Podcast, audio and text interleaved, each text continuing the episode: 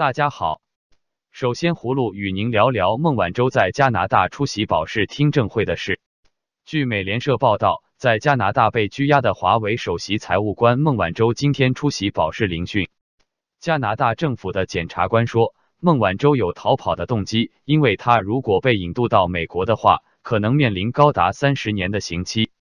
检察官说，孟晚舟在美国面临的指控跟华为公司利用非正式的下属公司和伊朗做交易有关，而这种做法违反美国对伊朗的制裁。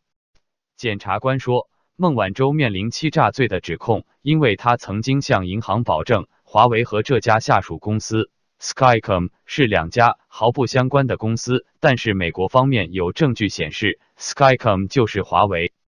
所以，这位检察官说。孟晚舟有逃跑的动机，不能给他保释。路透社星期五的报道说，孟晚舟有可能被引渡至美国。如果孟晚舟获准保释，他将要缴纳数百万美元的保释金，并交出护照。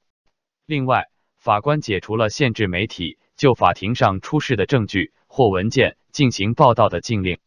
目前，法庭还没有做出是否允许孟晚舟保释的决定。葫芦认为，鉴于美国要引渡孟晚舟，他的保释申请可能较为困难。由于法官解除了限制媒体就法庭上出示的证据或文件进行报道的禁令，我们将会得到更多的案件信息。接着，葫芦与您聊聊围绕华裔物理学家张守胜的阴谋论。十二月六日，张守胜教授家人发表声明，在与抑郁症顽强对抗后，张守胜于一日意外离世。几乎所有人都感到震惊，于是阴谋论再度甚嚣尘上。有人列出了一系列似是而非的时间节点，显得张守胜的去世仿佛和芯片产业有着千丝万缕的联系。张守胜的学术成就主要有两大贡献：一是发现量子自旋霍尔效应，二是提出拓扑绝缘体理论。这两者和信息技术产业是有关系的。二零零七年，德国维尔茨堡大学的实验室确认了量子自旋霍尔效应，并且在地化汞半导体材料上实验成功。再来看看拓扑绝缘体。拓扑绝缘体因为电子运动各行其道，于是可以做到内在绝缘，表面导电。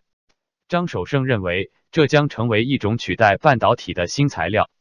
今年十一月。中国科学技术大学合肥微尺度物质科学国家研究中心教授王斌和副教授赵爱迪研究团队与清华大学助理教授徐勇教授段文辉以及张守胜合作，成功制备出具有纯平蜂窝结构的单层吸吸，并结合第一性原理计算证实了其存在拓扑能带反转及拓扑边界态。张守胜教授的研究是未来的芯片材料，而非具体的芯片技术。葫芦认为，阴谋论源于人类好奇的本能。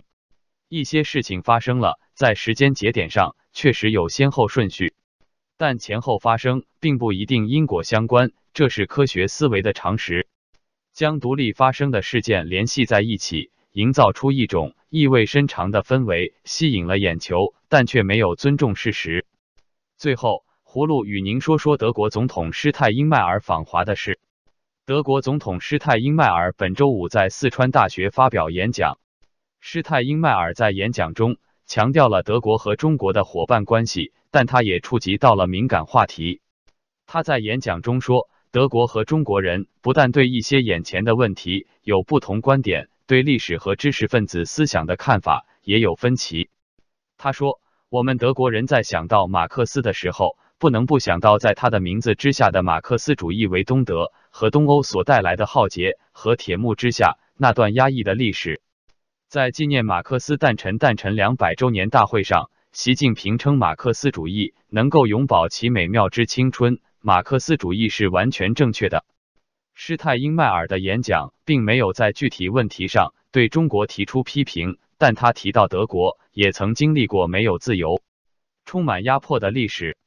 他说：“正因为如此，我们对那些持非主流观点、属于少数民族或实践个人信仰的人所受到的待遇非常敏感和关注。”此外，施泰因迈尔还强调了捍卫人权以及以联合国宪章作为国际秩序基础的重要性。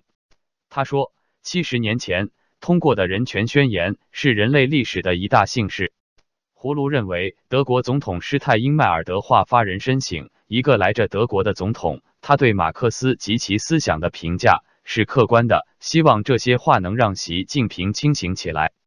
这个世界上没有完全正确的思想和理论。好了，葫芦就与您聊到这里，谢谢。